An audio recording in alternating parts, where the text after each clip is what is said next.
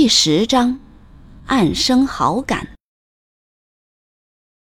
那天，雪梅回到家，她的心情轻快而高兴。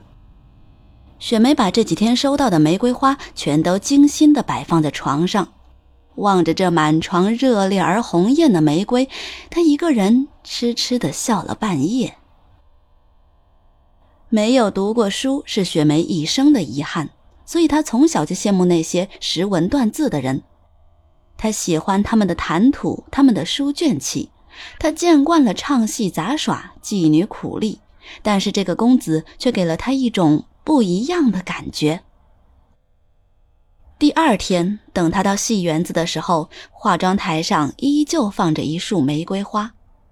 他看到他，心里有些窃喜。他原以为苏若良听了他的话不会再送花了，可他还是送来了。这不知道是哪个多情的公子，雪梅，你瘦了多少啦？凤儿嬉笑的问道。我看他呀，八成看上你了。雪梅有些羞臊。你少胡说了，哪有什么公子？你要你拿去好了。哎呦，那是什么东西？我敢拿吗？凤儿笑着离开了。这戏子终究是个玩意儿，别把自己太当回事儿。这些花呀、粉呀，我见的太多了，不过是哪个有钱的大爷一时兴起了，自己可别太当真。于是撩帘进来。雪梅本来挺好的心情被他搅得不悦。于奶奶，您放心，我压根没当真。说完，他把那束花扔到了旁边的废篓子里。于是本来还想再敲打两句，他怕雪梅过早的动了情、失了身，扰了他的如意算盘。但他看到雪梅有些动怒，遂就住了口。近来他对雪梅也有些怵。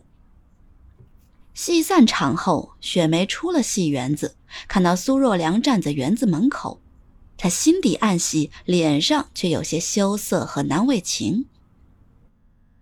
孙老板，可否赏个脸？在下有些问题要讨教。苏若良潇洒地向前鞠了一躬，以作邀请之势。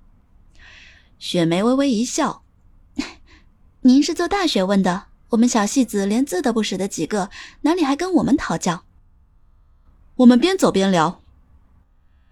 两人走在街上，有时会相互偷偷的望上对方一眼，但一旦眼神相对，便立刻避开，尴尬的笑笑。公子不是有什么问题要问吗？尽管问吧。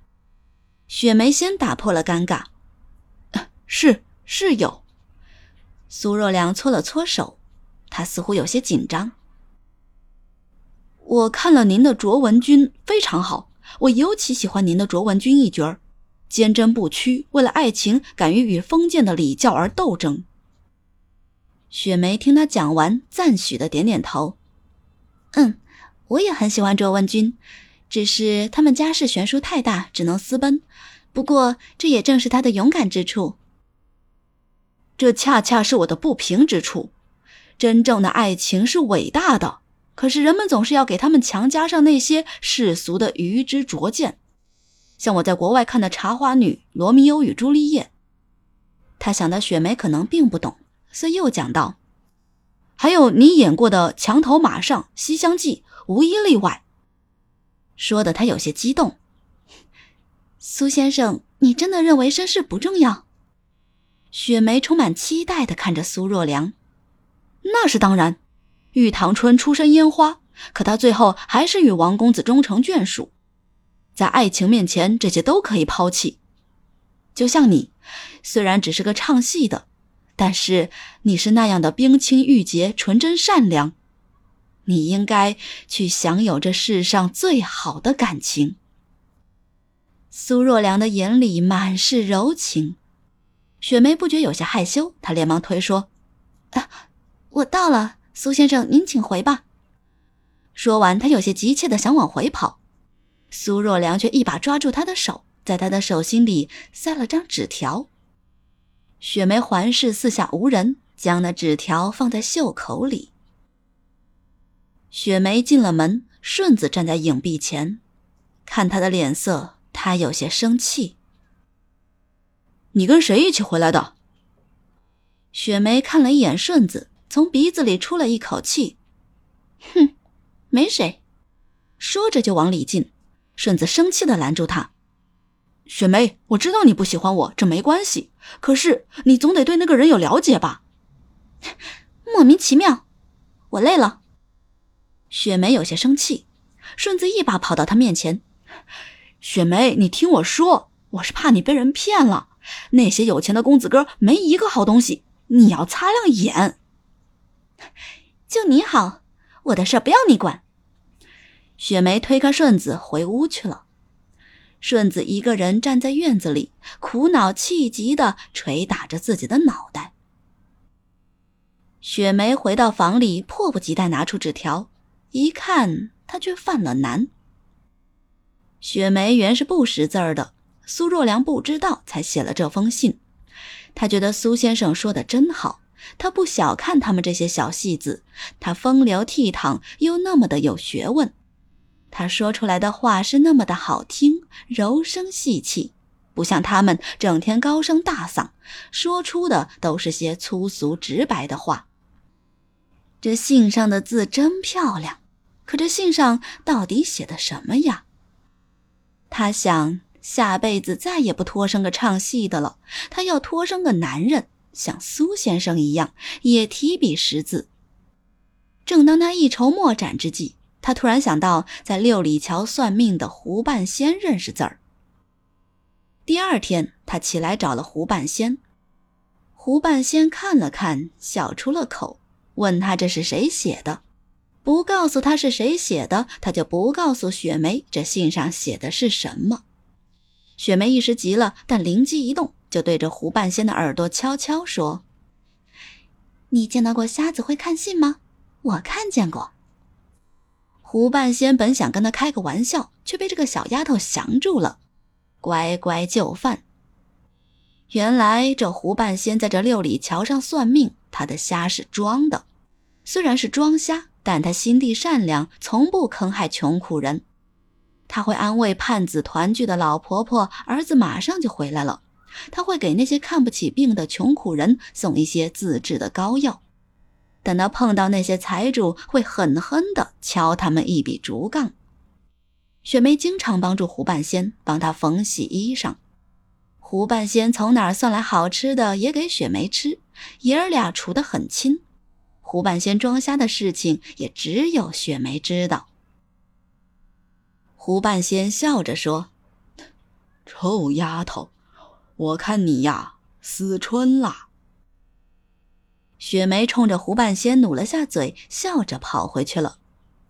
这信上写的是：“今天下午四时，文渊湖畔相见。”雪梅拿着信，心里有些忐忑，总觉得不安。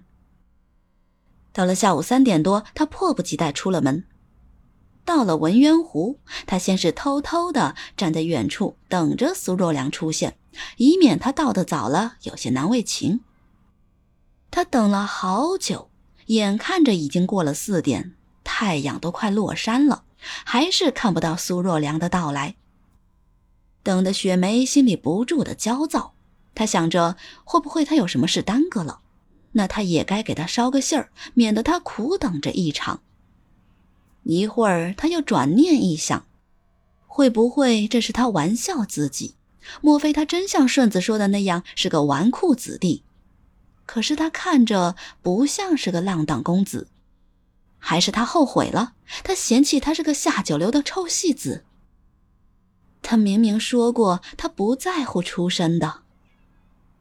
不觉得已想了半晌，天色也已黑了。雪梅沮丧的回到家，她感觉自己被人骗了，又不愿意相信她真的被人骗了。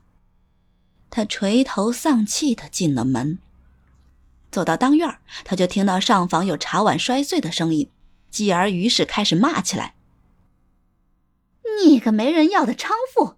我在你身上赔了多大的本儿？说着，一个女人的啼哭声传了出来，是雪雁姐。他要进去救雪雁，走到当院，凤儿走出来，赶紧拦住他：“哎呀，你干啥？于婆子正在气头上，你小心她连你一起打。他敢！”雪梅本来心里就一阵窝火，这下她更是怒气满胸。她快步走进上房，夺下于氏手中的棍棒，把雪雁从地上拉起来。于是倒是被震了一下。他扶着雪雁，不平地说道：“你怎么这么软弱？他打你，你都受了？”雪雁无奈地摇摇头：“ 谁让我不中用了？那你中用的时候，你少给他挣钱了。现在你不行了，就这么欺负你，一点人性都没有。”雪梅说的时候，故意朝着上房的方向。雪雁拉了雪梅的手，示意她不要多言。这是我自作自受，怨不得别人。唉，多早晚我死了，就不受这个罪了。雪梅又气又可怜。雪雁姐，你总是这样，这日子什么时候才是头啊？那天晚上，雪梅翻来覆去的睡不着，她有些怨恨苏若良。他又再把那些花拿出来，那原是他精心插在瓶子里的。他一时气急，想要扔掉，可却又舍不得。第二天早上，天还未大亮，雪梅就出来成功。当她走到前院的时候，她吓得大叫了一声。院子中出现了一把明晃晃、血淋淋的钢刀。